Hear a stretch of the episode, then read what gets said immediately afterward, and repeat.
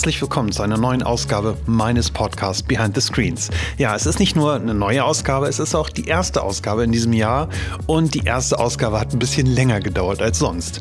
Tja, die Omikron-Welle ist auch an mir nicht ganz spurlos vorbeigegangen und es gab einige Terminverschiebungen und auch Absagen. Naja, und Weihnachten und Urlaub kommt dann auch noch dazu und deswegen war das alles gar nicht so einfach in diesem Jahr zu starten. Nichtsdestotrotz freue ich mich umso mehr, heute mit der ersten Ausgabe zu starten und wir haben in diesem Jahr viel vor. Ähm, es gibt immer mehr Anfragen, ähm, vor allem von internationalen Gästen. Deswegen werdet ihr höchstwahrscheinlich, wenn alles gut klappt, in diesem Jahr diesen Podcast auch zweisprachig hören. Also entweder Englisch oder Deutsch, je nachdem, ähm, wie mein Gast sich wohler fühlt. Ich bin selbst auch ein bisschen aufgeregt, habe das selbst auch noch nie gemacht, aber ich werde mir ganz doll Mühe geben und nochmal meine alten Vokabelbücher aus der Schulzeit rauskramen. So, was ist sonst passiert? Das Jahr steht hinter uns, 2021. Ich will jetzt keinen äh, Günther Jauch-Rückblick machen. Ich kann nur sagen, ich bin froh über die Entwicklung des letzten Jahres, auch wenn es wahnsinnig schwer war durch Corona. Ähm, wir sind 30 Prozent gewachsen. Wir sind so viele Mitarbeiterinnen und Mitarbeiter wie noch nie. Wir sind mittlerweile über 600 Leute. Und wenn man so in der Tagesschau von Fachkräftemangel spricht, dann denkt man immer irgendwie so an Ingenieursberufe oder Handwerker oder sowas. Ähm, die sind auch schwer zu bekommen, aber versucht mal Menschen zu finden, die im Bereich Digitalisierung arbeiten. Das ist noch viel schwerer. Das heißt, wenn ihr gerade auf der Suche seid nach einem Job, wenn ihr das gerade hört und unzufrieden mit eurem jetzigen Arbeitgeber seid oder euch ganz verändern wollt oder was Neues starten wollt, bitte, bitte meldet euch bei uns. Wir haben ganz tolle Jobs in allen Bereichen, von UI und UX über Projektmanagement. Ähm, wir haben ganz viele offene Jobs im, im Bereich äh, Softwareentwicklung. Ihr könnt als Junior starten, aber natürlich auch als Senior und meldet euch einfach. Guckt euch das mal an. Es ist wirklich ganz nett hier und wir haben, wir haben hier wirklich einen tollen Platz geschaffen mit tollen Kunden und tollen Projekten. Ähm, tolle Projekte wird es dieses Jahr auch geben. Wir stehen gerade vor einer riesengroßen Ausschreibung und vielleicht wissen wir schon, ob wir das Ding gewonnen haben, wenn dieser Podcast ausgestrahlt wird. Aber ich werde es auf jeden Fall mit euch teilen, weil es sehr, sehr aufregend ist. So, ähm, kommen wir mal zum heutigen Gast. Katharina Fegebank ist heute zu Gast. Sie ist die zweite Bürgermeisterin von Hamburg. Klingt ein bisschen komisch, aber in Hamburg haben wir zwei Bürgermeister. Einmal den Peter Tschentscher, das ist der erste, den hatte ich auch schon mal zu Gast. Und den zweiten Bürgermeister, beziehungsweise Bürgermeisterin in dem Fall, Katharina Fegebank. Sie ist außerdem Senatorin für Wissenschaft, Forschung und Gleichstellung. Und wir haben über Digitalisierung gesprochen. Wir haben darüber gesprochen, wie sie eigentlich als Politikerin diese Zeit erlebt. Ich kann mir vorstellen, dass es gerade im Bereich der Politik wahnsinnig anstrengend ist, weil diese Menschen natürlich permanent in der Öffentlichkeit stehen. Immer kommt irgendwo eine Kamera und eine unbequeme Frage. Und man muss immer gut sein. Und gleichzeitig sind diese Menschen natürlich auch Familienmitglieder und ganz normale Menschen wie du und ich, die zu Hause sitzen, sich um Familie kümmern, um Partner kümmern, äh, um Kinder kümmern etc. Also eine wahnsinnige Doppelbelastung. Digitalisierung kann helfen. Wir reden darüber und wir reden aber auch, ähm, wie wir Deutschland digitaler machen können. Und ähm, deswegen wünsche ich euch jetzt ganz viel Spaß mit meinem neuen Gast, Katharina Fegebank. Und wenn ihr, Fe äh, wenn, ihr, wenn ihr Feedback, nicht wenn ihr Fegebank habt, wenn ihr Feedback habt, freue ich mich, wenn ihr mir schreibt. Ähm, panos.my at ffwagency.com oder gerne auf Twitter at pame. So, jetzt aber genug der Vorrede. Viel Spaß mit der ersten Ausgabe und bleibt gesund. Bis dann. Ciao. Ich freue mich sehr, dass dieses Jahr mit einem Gast aus der Politik startet. Wir können uns alle vorstellen, unter welcher Belastung Politiker und Politikerinnen in unserem Land gerade stehen. Es sind wahnsinnig anstrengende Zeiten für alle Menschen in Verantwortung und oft wird vergessen, und auch das haben wir gerade im Vorgespräch schon besprochen, dass hinter jedem Amt und hinter jeder Rolle auch ein Mensch und natürlich auch eine Familie steht. Umso mehr freue ich mich, heute unsere zweite Bürgermeisterin von Hamburg und Senatorin für Wissenschaft, Forschung und Gleichstellung zu begrüßen, Katharina Fegebank. Herzlich willkommen. Moin, ich freue mich sehr, heute hier zu sein. Im Hintergrund die Glocke des Rathauses. Ich ja, weiß nicht, ob man die vielleicht hört man die. nachher hört. Genau. Ja, wir sind in einem wunderschönen Gebäude im altehrwürdigen Hamburger Rathaus. Es ist äh, wirklich eine beeindruckende Kulisse. Vielen Dank für Ihre Zeit. Und bevor wir einsteigen, muss ich eine Frage stellen, weil äh, Sie haben auf Twitter vor ein paar Wochen gezeigt, dass Sie in Corona erkrankt sind. Sie hatten die Infektion, Sie sind da mit Ihrer Familie durch die Quarantäne gegangen. Geht es Ihnen gut? Sie sehen wunderbar aus. Ach, das freut mich sehr. Ähm, Make-up tut äh, sein Übriges. Nein, mir geht's gut. Wir sind äh, alle wieder voll auf der Höhe.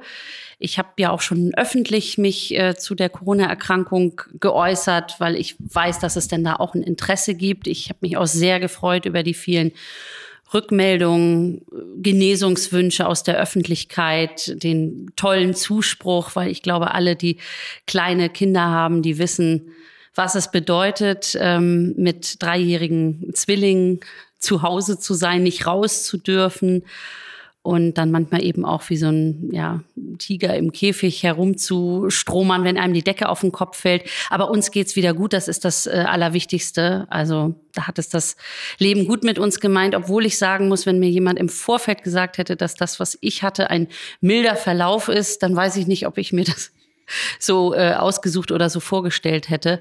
Ähm, das hat mich schon ganz schön aus der, aus der Kurve getragen. Also ich war sehr dankbar dass ich meine Impfung schon hatte. Ich hätte genau an dem Tag, an dem es losging, geboostert werden sollen. Vielleicht wäre der Verlauf dann doch noch ein bisschen milder gewesen, aber das ist reine Spekulation. Wichtig ist jetzt, jetzt geht's wieder gut. Aber die Pandemie ist noch nicht vorüber und wir hoffen jetzt wirklich in vereinten Kräften impfen, impfen, impfen und die Maßnahmen einhalten, dass wir da gut durchkommen. Und dann ist echt das äh, Licht am Ende des Tunnels ja. da und es ist hoffentlich nicht der entgegenkommende Zug. Ja, perfekt. Dann haben wir die Bühne auch direkt genutzt, um mal zum Impfen aufzurufen. Ich ja, das auf, auf jeden, jeden Fall. Also wenn da noch jemand sein sollte von äh, den Zuhörerinnen und Zuhörern, wirklich jede Impfung zählt. Sehr gut. Oft sagt man ja, dass so ähm, einschneidende Erlebnisse, Extremerlebnisse im Leben was mit einem machen. Also äh, positive Dinge wie heiraten oder, oder Kinder kriegen. Hat diese Zeit mit Ihnen irgendwas gemacht? Sie waren zu Hause, Sie haben sozusagen jeden Tag die, die Extrembelastung, die halt viele Familien in Deutschland halt durchleben, die in Quarantäne sind. Haben Sie, denken Sie anders über Dinge als vorher, weil Sie es vielleicht noch näher erlebt haben? Nicht durch die Quarantäneerfahrung, aber natürlich die einschneidenden Erfahrungen zu Beginn der Pandemie, also das Switchen von Präsenzterminen, von der persönlichen Begegnung in den ja für lange Zeit erstmal komplett digitalen Raum. Das hat natürlich etwas mit mir, das hat, glaube ich, mit uns allen etwas gemacht. Also von anfänglicher Neugier, äh, Begeisterung äh, bis hin zu dem Gefühl, Mensch, das hätten wir uns vielleicht gar nicht gedacht, dass das mal so gut funktioniert und auch uns so nicht zugetraut. Wir haben natürlich auch festgestellt, dass wir in vielen Digitalisierungsfragen hier in Deutschland vielleicht nicht so auf der Höhe der Zeit sind, äh, wie es nötig gewesen wäre. Ich habe aber eben auch gemerkt, zum Beispiel als Verantwortliche für unsere Hochschulen, mit wie viel Engagement, mit wie viel Kreativität man wirklich innerhalb von Wochenfrist, als klar war, die Universitäten starten in ein digitales Semester, umgestellt hat mhm. auf digitale Formate, Vorlesungen, Seminare und das auch mit ganz großer Konsequenz und großem Können auch mhm. durchgezogen haben. Das, das hat mich beeindruckt und das hat natürlich was verändert.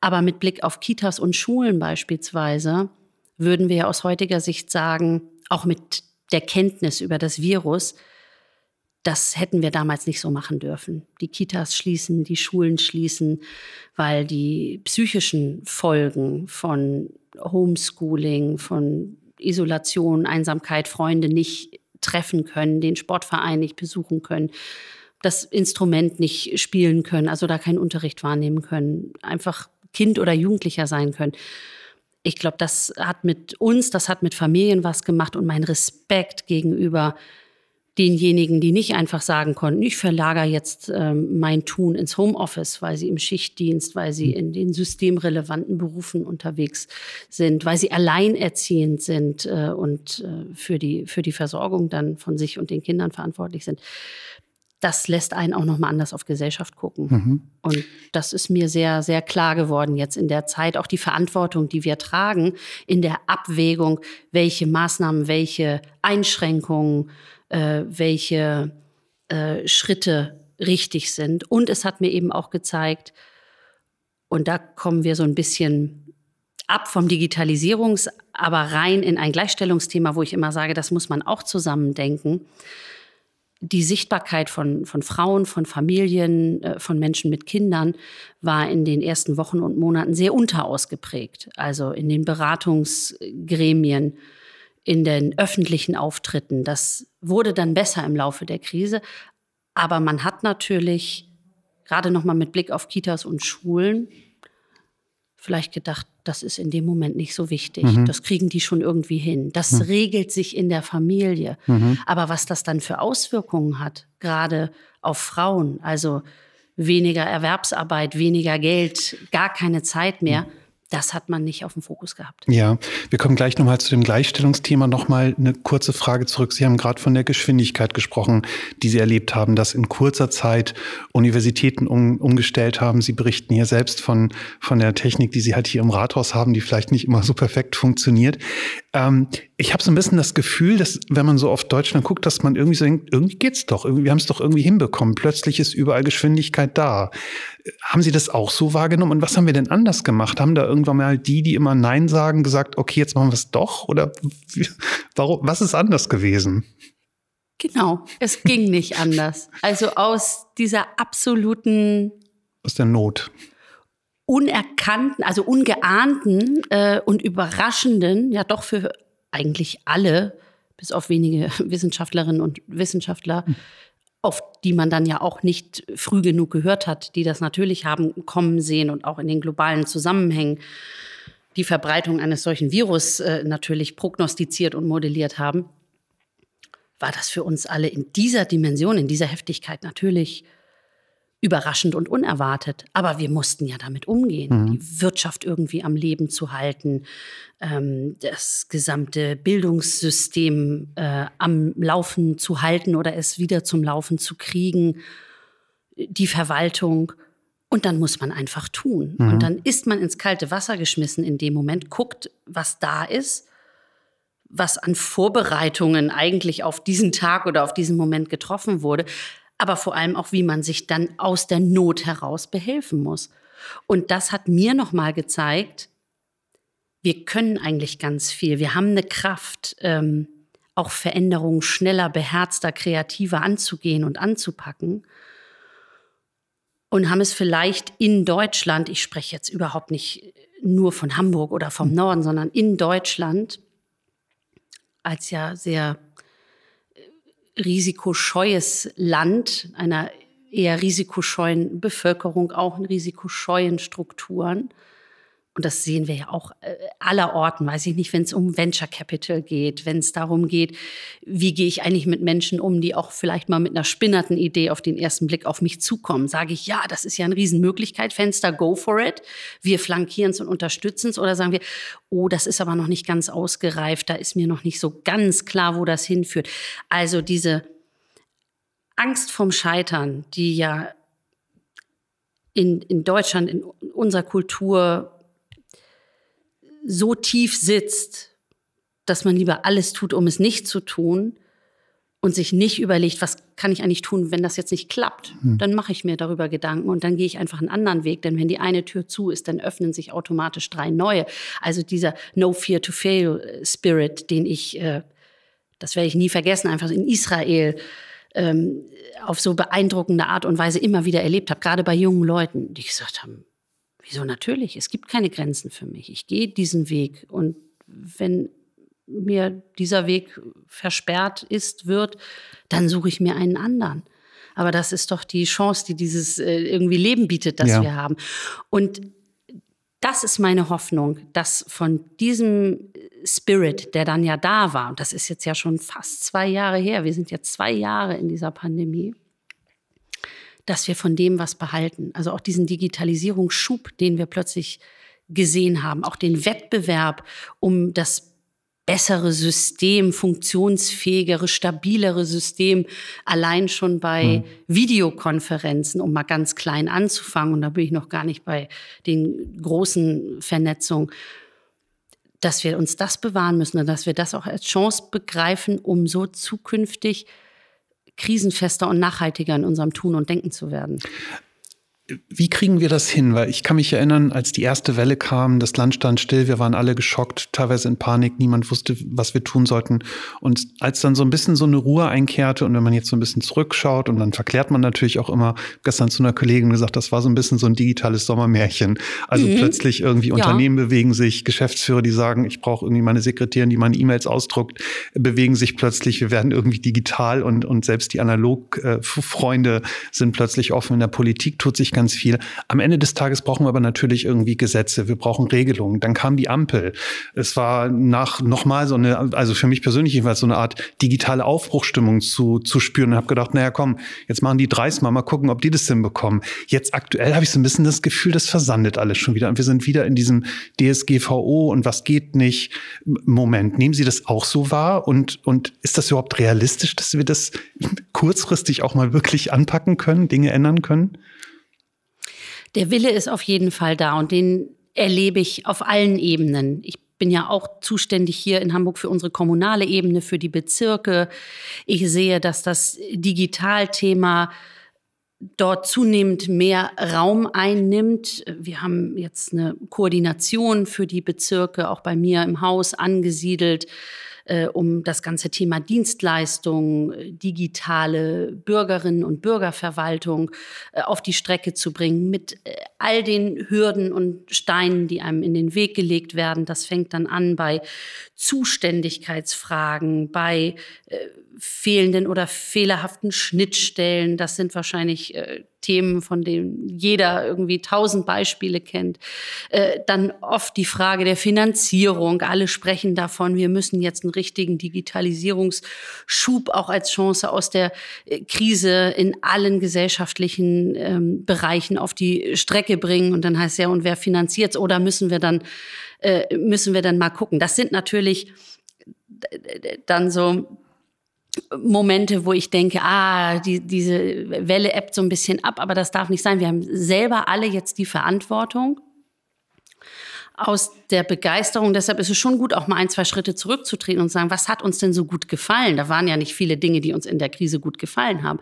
Aber tatsächlich äh, dieses Kreative und dieses aus der Not nicht nur das Beste machen, sondern jetzt wirklich mal die Chance nutzen, in bestimmten Bereichen durchzustarten dass man sich daran wieder erinnert und daraus auch Kraft schöpft und mhm. sagt, wir können so viel, wenn wir zusammenarbeiten, wenn wir Dinge zusammen tun, wenn wir über die Disziplinen und Fächergrenzen hinweg, nicht nur in der Wissenschaft, sondern auch äh, in, in der großen differenzierten Wirtschaftssystem, das wir haben, äh, im Zusammenspiel mit Verwaltung und Politik, äh, echt Dinge groß gemeinsam bewegen. Und das will ich mich, mir nicht nur einreden, ich will auch wirklich, äh, dass, dass es lebt und dass es auf die, auf die Straße, auf die Strecke kommt. Und deshalb bin ich nicht ganz, ganz so pessimistisch.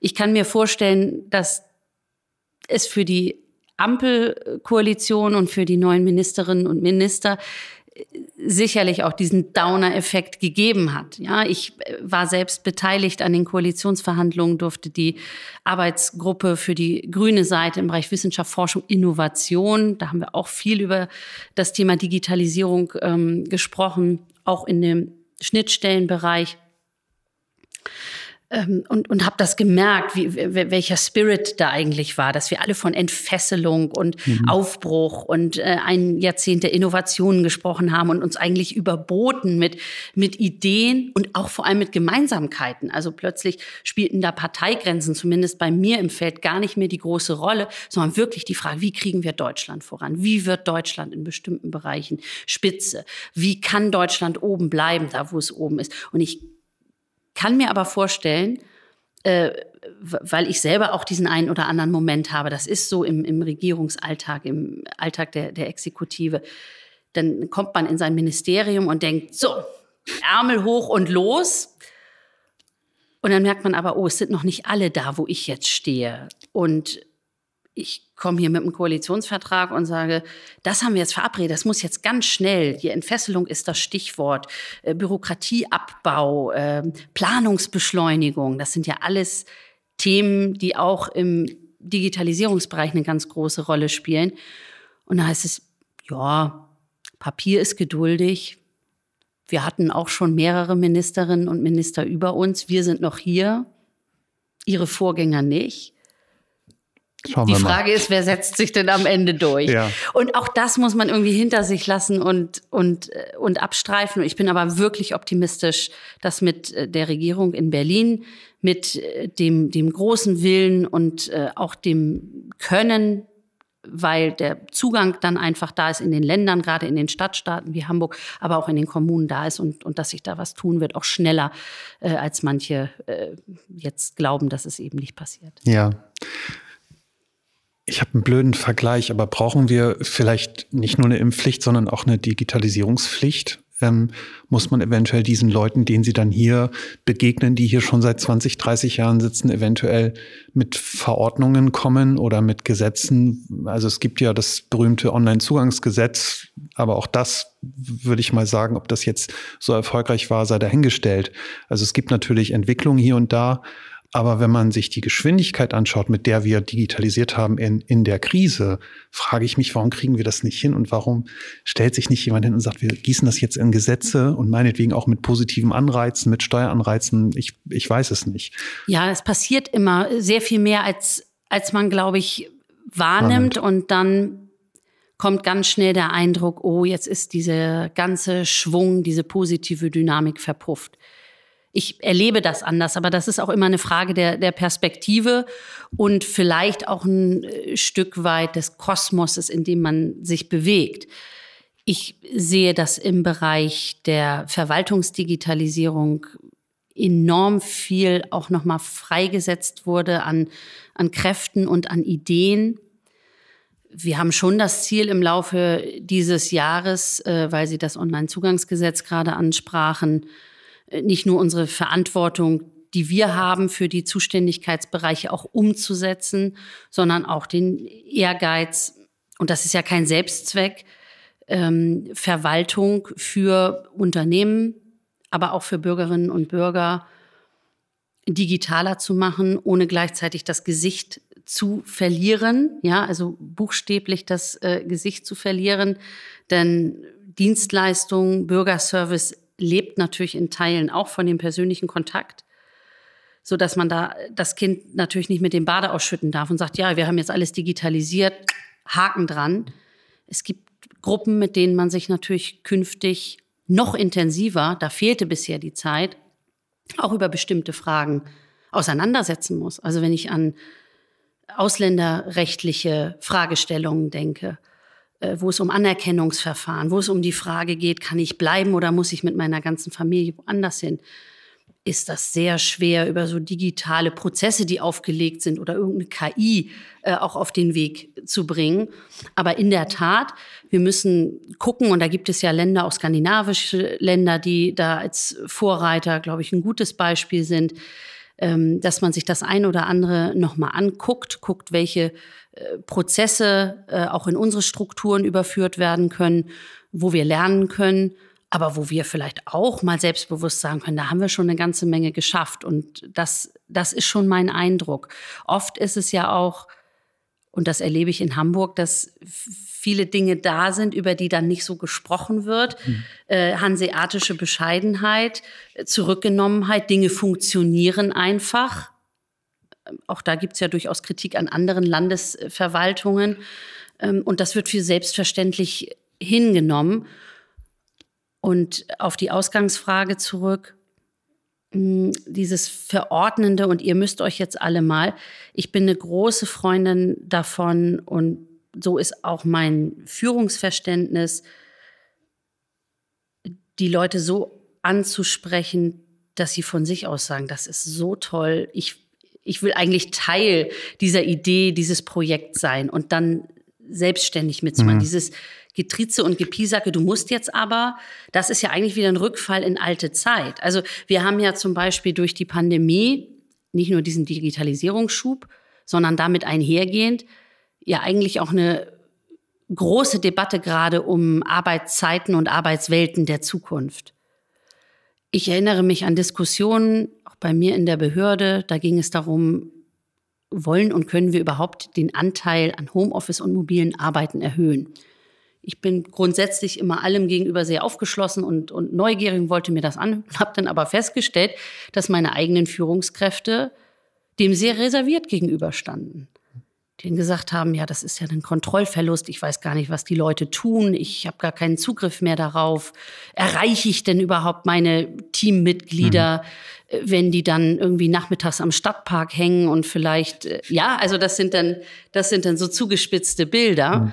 Ähm, mit Corona ging es plötzlich gar nicht mehr anders. Wir hatten in Teilen 100 bis zu 100 Prozent Homeoffice-Quote. Und wir haben jetzt schon für die gesamte Freie und Hansestadt Hamburg ähm, einen Prozess, in dem verabredet wird, wie hoch der Anteil eigentlich auch dann nach der Pandemie sein kann. Mhm. Und das wirkt sich dann natürlich auch wieder aus. Hoffentlich im Positiven, flexiblere Arbeitszeitmodelle, die vor allem auch mit Blick auf das Gleichstellungsthema, auf, das, äh, auf die Frage äh, Vereinbarkeit, äh, Beruf und Familie positiv auswirken. Mhm. Also das sind natürlich alles Diskussionen, die geführt werden, die sehr viel konkreter dann in Kommunen und Stadtstaaten sind, als man sie vielleicht in, in Berlin erlebt. Ähm, aber vielleicht braucht es genau diese Geschichten, um zu zeigen, ja, da ist ein Mindset da, auf dem man aufbauen kann. Ja. Stichwort Freiwilligkeit und, und sozusagen die Leute dafür zu begeistern. Sie haben gerade den Vorsitz der ähm, Gleichstellungs- und Frauenministerkonferenz, die heute, glaube ich, losgeht, wenn ich richtig informiert bin. Morgen noch kurz ein Interview dazu genau. gelesen. Ja, und ähm, ich habe das Interview in der Welt gelesen, haben Sie gesagt, Sie ähm, ähm, wollen jetzt richtig dicke Bretter bohren, weil sich da einfach in den letzten Jahren zu wenig getan hat. Ähm, Sie sprechen von dem Jahrzehnt ähm, der, der Veränderung oder der Gleichstellung, in, in dem dort mehr investiert werden muss. Es gab ja viele Anreize. Es gab ja sozusagen das Bitten an die Wirtschaft zu sagen, macht doch mal und macht freiwillige, ähm, ähm, äh, wie sagt man, Selbstverpflichtung, Selbstverpflichtung mhm. genau. Und, und irgendwie sehen wir so richtig also manche machen mit und manche halt nicht. Gleichzeitig sagen sie, sie sehen Digitalisierung als wichtigen Beschleuniger, um da, um da was zu machen. Müsste man da dann nicht dann doch vielleicht Dinge vorschreiben? Also Stichwort Quote oder vergleichbare Dinge, Barrierefreiheit, ein Thema, was mich jeden Tag in der Softwareentwicklung beschäftigt. Also wenn es da keine Gesetze für geben würde, hätte da niemand Lust, das zu machen, weil das wahnsinnig aufwendig und kompliziert ist und Geld kostet. Aber durch Verordnung müssen das Unternehmen machen, was ich persönlich gut finde. Aber wenn man der Wirtschaft da freien Laufen lassen würde, hm, ja, ich wäre skeptisch. Gebe ich Ihnen recht. Ich bin inzwischen, das war nicht immer so, aber seit einigen Jahren große Anhängerin von Quoten. Sie sagen völlig zu Recht, man hat es über Jahre versucht mit freiwilligen Selbstverpflichtungen und passiert bei Frauen in Führung, in Chefetagen, Vorstandspositionen, Aufsichtsratspositionen. Bei Frauen ist recht wenig. Wir haben ja diesen sogenannten äh, Thomas-Kreislauf, der mich immer zum Schmunzeln bringt, äh, heißt, dass es in den großen Unternehmen, in den börsennotierten Unternehmen in Deutschland äh, als CEOs mehr Thomasse und Michaels gibt als überhaupt Frauen. Das ist ja schon ganz bemerkenswert, weil das ja auch was zeigt über Netzwerke, über Führungsstrukturen, äh, und überhaupt die Frage Vielfalt und Diversität in, in Unternehmen, in der, in der Arbeitswelt, in der Wirtschaft, aber auch in allen anderen Bereichen. Sämtliche Studien und Zahlen, die ich kenne, die belegen, dass äh, Unternehmen, die sich vielfältig aufstellen auf den verschiedenen mhm. Führungsebenen, deutlich erfolgreicher, deutlich nachhaltiger sind als andere, auch besser durch Krisen kommen. Mhm. Und das allein äh, sollte doch schon Anreiz genug sein, erstmal zu sagen, ja, das will ich auch.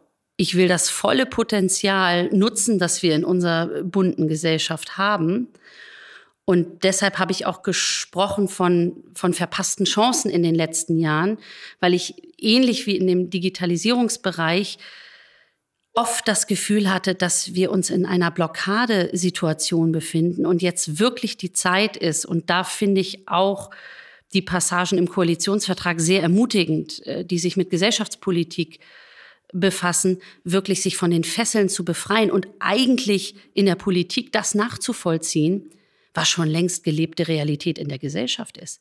Man muss sich ja mal vorstellen, dass in zentralen gesellschaftspolitischen Fragen, Stichwort Ehe für alle, es das Bundesverfassungsgericht war, drittes Geschlecht. Mhm das Bundesverfassungsgericht war und nicht der Gesetzgeber, nicht die Parlamente, das Parlament, der Bundestag, die Bundesregierung, die Exekutive, die hier die notwendigen Schritte vollzogen haben, sondern dass es die Judikative war, die gesagt hat, ihr verhaltet euch hier überhaupt nicht grundrechtskonform. Ihr verwehrt Menschen Minderheitenrechte, die für andere selbstverständlich sind und die auch für diese Menschen selbstverständlich sein sollten.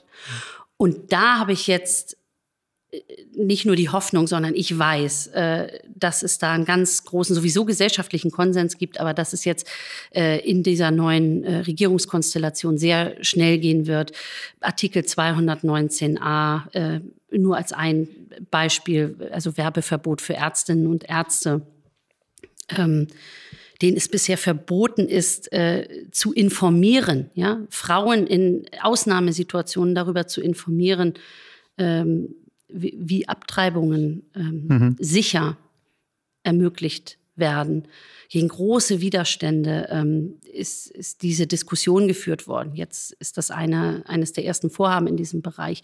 Abschaffung des transsexuellen Gesetzes, Ergänzung Artikel 3 äh, durch ähm, den Diskriminierungstatbestand sexuelle Identität. Ja, das ist so die letzte Gruppe, die überhaupt nicht berücksichtigt ist im, im Grundgesetz äh, queeren Menschen. Und das sind, das sind alles Themen. Und da kommen natürlich, weil Sie sagen, braucht es da nicht Gesetze und Ver Verordnungen, da kommen natürlich im gleichstellungspolitischen Bereich, im, im Bereich äh, Gleichstellung der Geschlechter, Frauengleichstellung, äh, da kommt natürlich hinzu, äh, dass wir diesen kleinen Schritt, den wir mit der Quote bei den großen Unternehmen gemacht haben, dass das ausgeweitet werden muss, dass man die Potenziale sieht und dass, wenn es nicht klappt mit freiwilligen Selbstverpflichtungen, dass es dann per Gesetz geregelt werden mhm. muss. Und auch dafür sehe ich jetzt Mehrheiten, auch politische Mehrheiten gegeben, die es einfach in den letzten Jahren nicht gab. Man hat sich gegenseitig blockiert und äh, darüber viel Zeit verloren und auch Potenzial verschenkt, äh, dass das da gewesen wäre. Und dann verändert man darüber natürlich über Führung, äh, über ähm, ja, neue Formen diverser Teams verändert man natürlich auch Gesellschaft. Das mhm. passiert von unten, aber eben auch von oben. Mhm. Und das brauchen wir, das brauchen wir beides. Und das meine ich mit den dicken Brettern. Wir brauchen politische Rahmenbedingungen, wir brauchen entsprechende Gesetze, aber wir brauchen auch fortlaufend die Debatte. Ich würde mir ja wünschen, dass, dass wir Gleichstellungs- und Frauenbeauftragte, dass man die irgendwann gar nicht mehr bräuchte. Aber solange dieser mh, hm, kämpferische Satz, die Hälfte der Macht, mindestens die Hälfte der Macht den Frauen, nicht überall in allen Bereichen um und durchgesetzt ist, sind wir da ja noch lange nicht am Ziel. Und ja.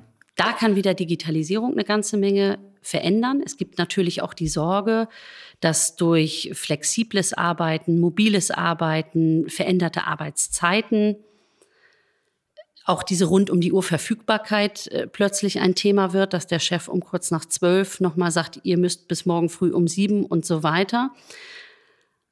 Aber dass jetzt in Krisenzeiten eigentlich wie in einem Brennglas nochmal Ungleichheiten deutlicher zutage treten und gar verstärkt werden, das sehen wir natürlich daran, dass es in erster Linie Frauen sind, die in Teilzeit tätig sind, Frauen, die in prekärer Beschäftigung sind, die aber jetzt noch zusätzlich einen Großteil dann der unbezahlten Sorge- und Familienarbeit mhm. leisten.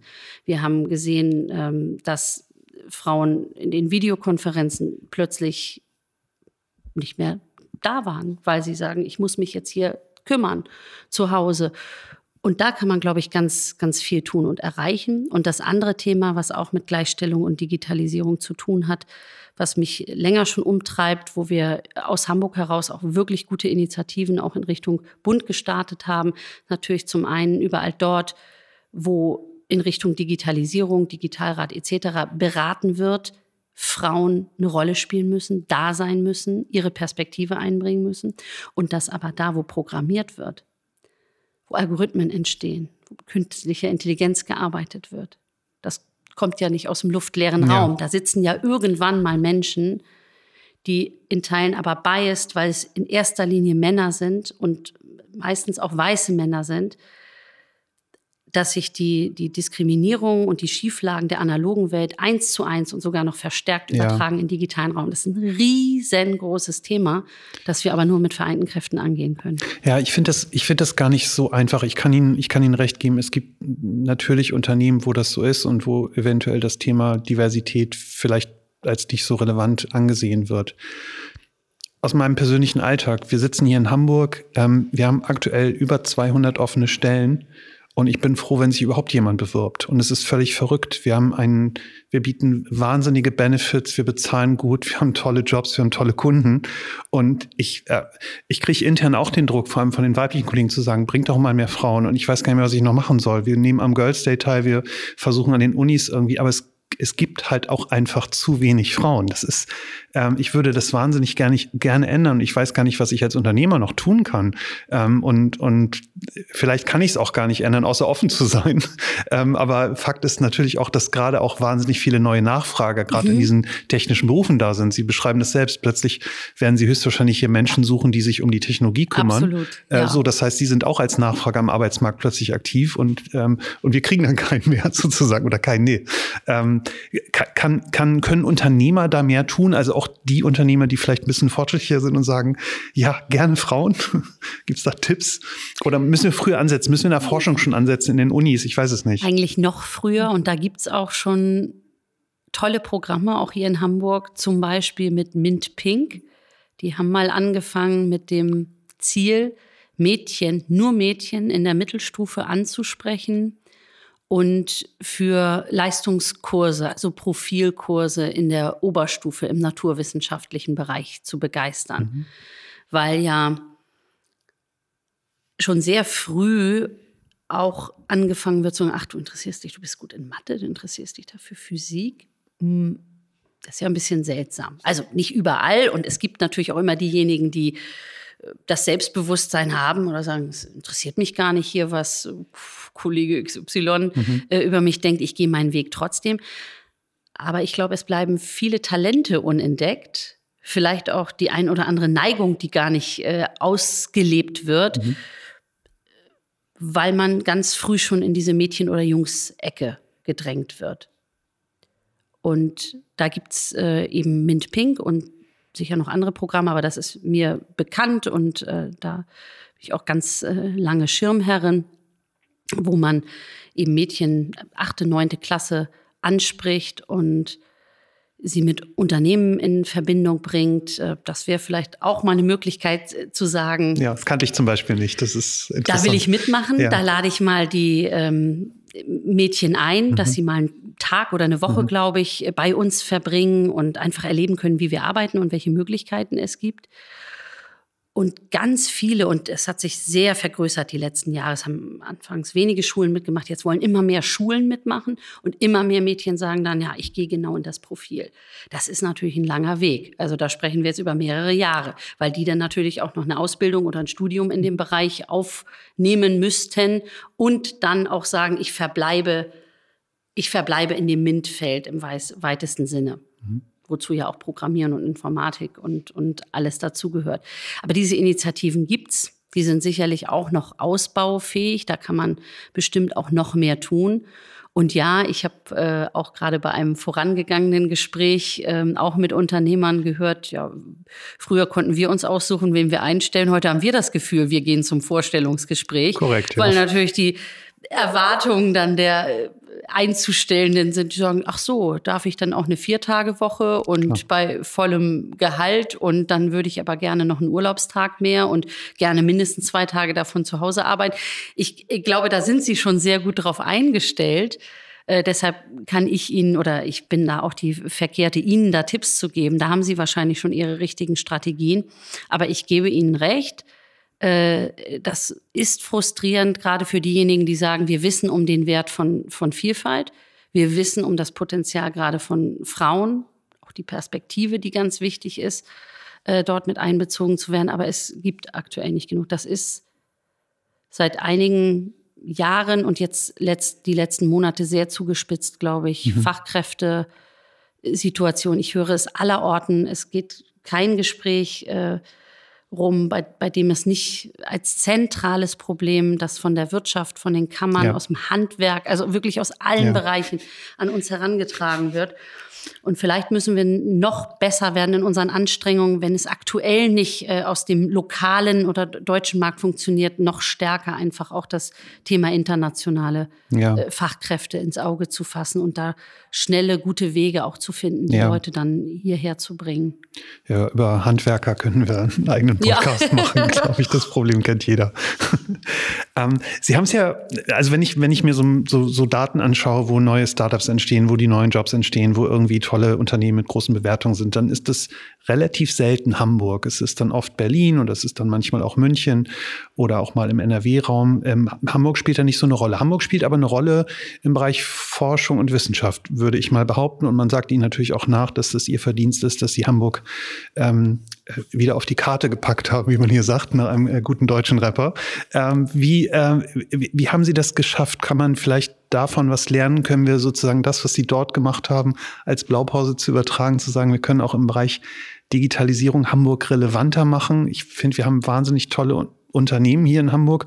Und ich will fast, also ich muss ein bisschen Werbung machen. Ich finde aus unternehmerischer Sicht Hamburg super. Also wir haben im Alltag gar keine Probleme mit Behörden. Es ist alles digital. Wir können alles digital übermitteln. Ich verstehe oft gar nicht, warum sich da so beschwert wird ich finde es ein bisschen nervig, wenn ich mein Auto anmelden muss, mhm. aber dann bin ich Privatperson und das hat andere Gründe. Aber als Unternehmer. Da wird sich auch äh, bald, bald ich, was ich tun, dass davon, Sie da ja. zufrieden sind. Ja. Also können wir sozusagen das, was Sie im Bereich Wissenschaft für Hamburg oder Wissenschaft und Forschung für Hamburg erreicht haben, geschafft haben, können wir, können wir uns da irgendwas von abgucken? Das ist ja nichts, ähm, was eine Person alleine oder eine Behörde alleine mit äh, einer Hochschule oder einer Forschungseinrichtung sich überlegt hat und gesagt hat, jetzt ist das Thema Wissenschaft ganz wichtig, Top-Agenda-Thema, guckt mal alle her und Haken drunter. Mhm. Erstens tatsächlich eine Vision, eine Idee zu haben und zu sagen, in so und so vielen Jahren will ich, dass Hamburg eine echte Nummer in dem Feld, in meinem Fall jetzt Wissenschaft ja. und Forschung ist. Und sich dann die Verbündeten suchen, eine richtige Allianz schmieden. Und das ist eigentlich das A und O. Einen Blick dafür zu bekommen, was ist da, wo sind wir stark, wo gibt es Potenziale und wie können wir eigentlich erreichen, dass diese Potenziale und die Stärken ja, zu einem großen Feuerwerk werden, um in, in hm. diesem Bild zu bleiben, oder zu einem großen Leuchtturm. Das ist schon ein bisschen abgenutzter, äh, dieser Begriff. Und das setzt dann voraus, dass man Leute miteinander ins Gespräch bringt. Und bei diesen Gesprächen entstehen so viele neue Ideen und Bezüge, ähm, Projekte, von denen teilweise das Gegenüber überhaupt nichts wusste, obwohl man schon irgendwie seit Jahren miteinander arbeitet. Und das zusammenzuführen und dann diesen gemeinsamen Willen zu haben, wir kriegen zusammen was Großes hin. Das ist so aus der Jetzt-Perspektive in die Vergangenheit guckend immer so ganz einfach gesagt. Ähm, und da gibt's auch viele Rückschläge und das klappt auch alles immer nicht, wie man sich das vorstellt, zumindest nicht 100 Prozent. Aber wenn man ein klares Ziel hat, und äh, unser Ziel war damals, und das hat mich richtig gewurmt. Mich haben zwei Sachen richtig gewurmt, als ich äh, damals in, ins Amt kam. Ich habe viele Termine gemacht, neben Antrittsbesuchen auch ganz viele Termine sehr früh Wirtschaft. Wirtschaftsverbände, einzelne Unternehmen, Kammern. Und allen habe ich gesagt, ich will, dass das hier in, in Schwung kommt. Und ich will eine gute Wahrnehmung äh, unserer Wissenschaft, weil ich sehe, was die leisten und was sie können und was wir für tolle Leute hier haben. Dinge, von denen die Stadt einfach gar nichts weiß.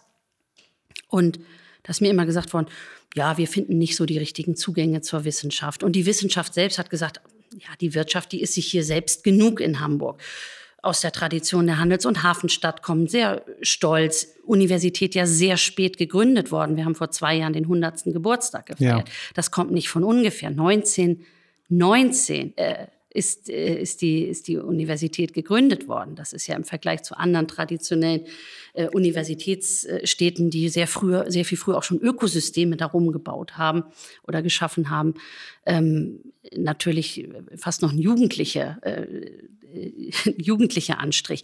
Ähm, ja, das hat mich sehr geärgert. Und dann die Wahrnehmung von außen auf Hamburg, weil ich natürlich auch geguckt habe, wie entwickeln sich andere Regionen, andere Universitätsstädte. Ja, das ist so gepflegtes Mittelmaß. Auch da ist man mit sich zufrieden. Aber ich gesagt, das können wir doch nicht auf uns sitzen lassen. Und das hat dazu geführt, eben die Leute so zusammenzuholen, dass wir gesagt haben, was, wo sind wir eigentlich richtig, richtig stark und richtig gut und wen brauchen wir alles dazu?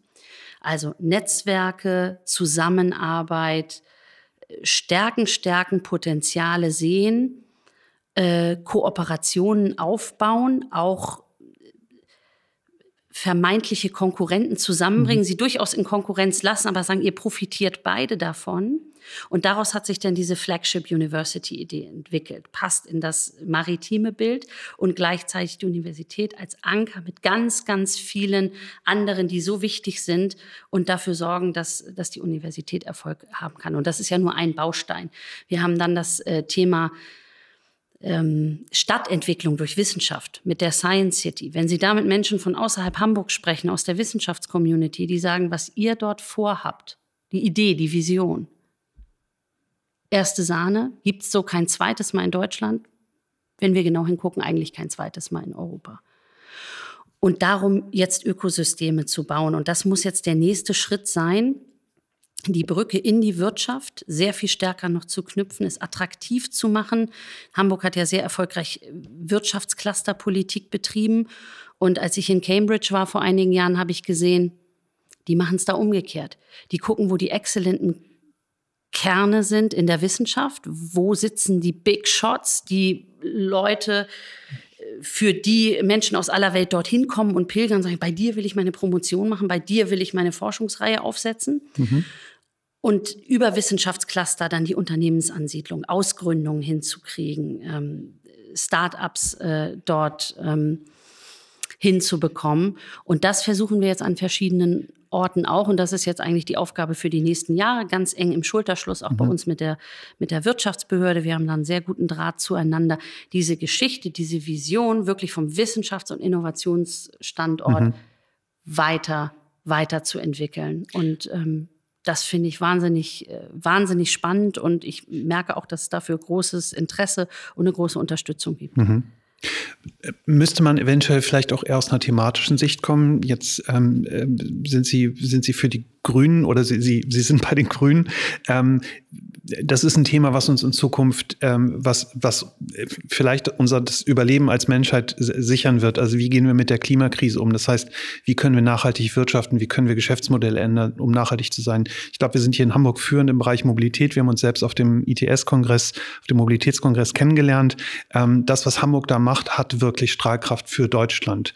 Ähm, ist es eventuell sinnvoll auch zu sagen, wir, wir stellen uns thematisch auf, also ähm, Bereich Energie, ähm, Recycling, ich weiß nicht, also Themen, die für die Menschen die nächsten 100 Jahre eine große, große Rolle spielen und jetzt nicht zu sagen, wir sind irgendwie alles gute Handelsleute, wir werden die E-Commerce-Experten uns zeigen es Amazon mal, sondern vielleicht sind wir die, die die nächste Batterie erfinden oder die ja den ÖPNV revolutionieren können. Ist das eine Positionierung? Ja, genau so ist es. Also ich habe ja eben eher um den Rahmen gesprochen. Mhm. Aber natürlich funktioniert kein Rahmen und auch kein Geld der Welt und kein politischer Support ohne das, was da ist. Deshalb sprach ich ja von Stärken und von Potenzialen. Und wir sind sehr, sehr stark aufgestellt und das zeigen unsere beiden Exzellenzcluster im Bereich Physik, das hat uns niemand geglaubt, haben gesagt, ihr seid irre, dass ihr in diesen Wettbewerb mit zwei Angeboten aus dem Bereich Physik geht. Und wir haben beide durchgebracht.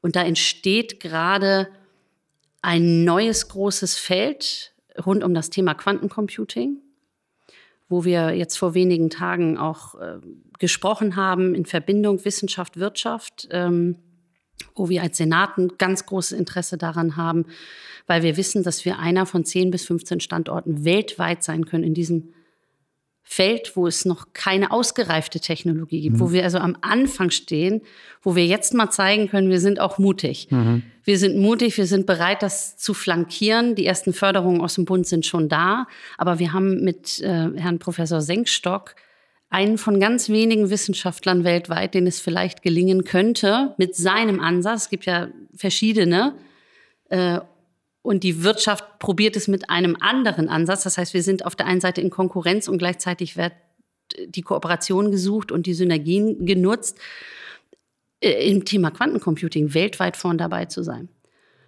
Und das ist gerade so der Beginn eines äh, neuen Ökosystems, das geschaffen wird, wo wir auch natürlich jetzt sehen, wie können wir das begleiten, flankieren, wie können wir Netzwerke befördern, wie können wir attraktiv sein für Menschen, die das sehen und nach Hamburg kommen wollen und hier auch bleiben. Ja. Das meinte ich mit äh, Alleinstellungsmerkmalen. Wir haben das Thema Wasserstoff ja sehr früh angegangen. Das machen jetzt viele andere Standorte in Deutschland auch. Aber das ist so ein weiteres großes neues Cluster.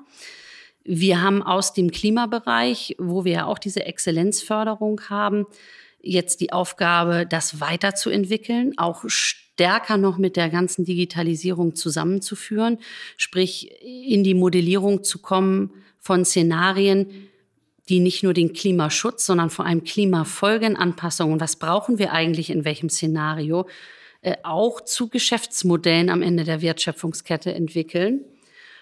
Wir haben natürlich immer noch das Thema Hafen, ja, also Zukunft baut auf Tradition. Das heißt, wie kriegen wir einen, einen Innovationshafen, klimaneutral, neue Logistikketten hin. Wir haben das äh, Thema äh, klimaneutrales Fliegen auch mit äh, entsprechenden Ankern als weltweit drittgrößter Luftverkehrsstandort. Und wir haben und das nicht erst seit Corona, da haben wir auch schon vorher mit begonnen, dort die richtigen Player zusammenzuholen und erste Berufungen, auch strategische Berufungen zu machen, das Thema Infektionsforschung. Mhm. Und da nichts geht, und das ist immer mein Plädoyer, nichts geht ohne eine starke Grundlagenforschung. Natürlich gibt's auch Erfindungen, die aus Unternehmen oder aus den entsprechenden Forschungs- und Entwicklungsabteilungen kommen in Unternehmen, aber die arbeiten in der Regel auch sehr, sehr eng mit der Wissenschaft dann am Standort oder in der Region zusammen. Ich meine, Baden-Württemberg äh, macht's vor. Ja, die haben eine so enge Verzahnung zwischen Wissenschaft, ihrem Mittelstand, Familienunternehmen, ja. aber auch den großen Playern.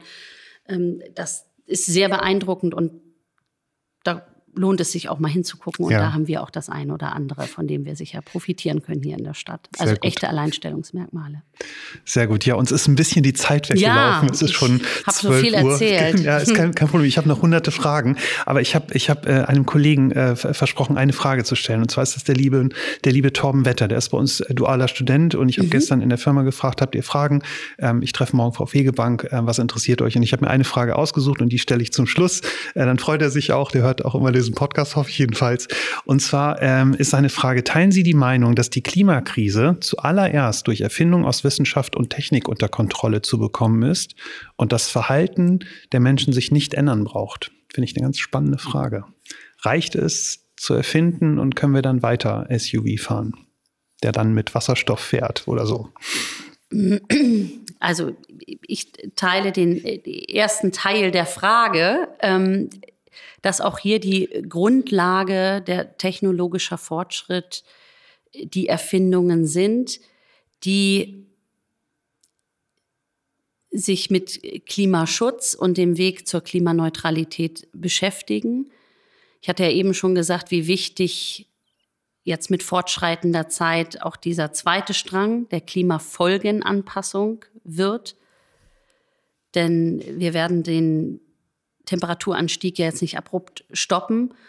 Aber wir sehen, dass durch große Unwetterkatastrophen, Dürren auf der einen Seite, Überschwemmungen und Fluten auf der anderen, lange Hitzeperioden und dann wieder sturzbachartige Regenfälle in den unterschiedlichen Regionen der Welt äh, das Leben der Menschen auf unterschiedliche Weise eingeschränkt, gar bedroht wird oder es ihnen genommen wird. Ähm, und deshalb ist das äh, das nächste große Thema, auch über Klimafolgenanpassung äh, nicht nur nachzudenken, sondern es auch konkret zu tun.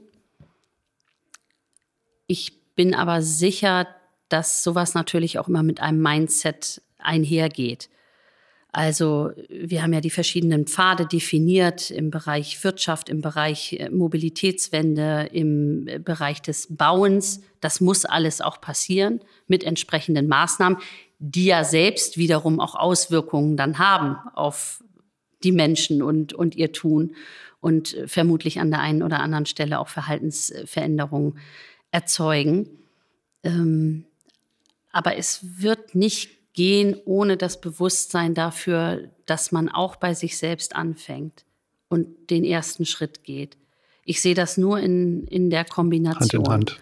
Also Bewusstseinswandel und äh, gerade bei der jüngeren Generation, bei vielen Studierenden, die natürlich nicht nur ihr ganzes Leben vor sich haben, sondern dann die Entscheiderinnen und Entscheider von morgen sind, sehe ich, dass das ein ganz zentraler Baustein auch so von Zukunftsvorstellungen ist und dass man da die eigene Rolle schon auch sehr stark reflektiert. Und deshalb lange Antwort auf eine sehr einfache Frage.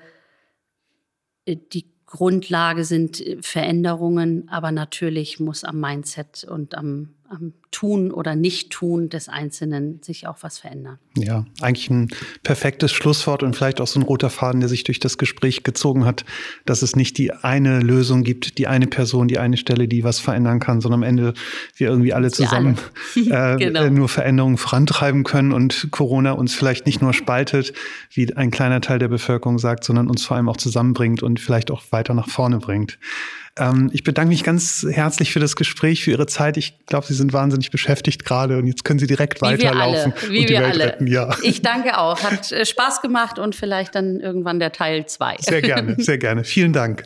Tschüss. Tschüss.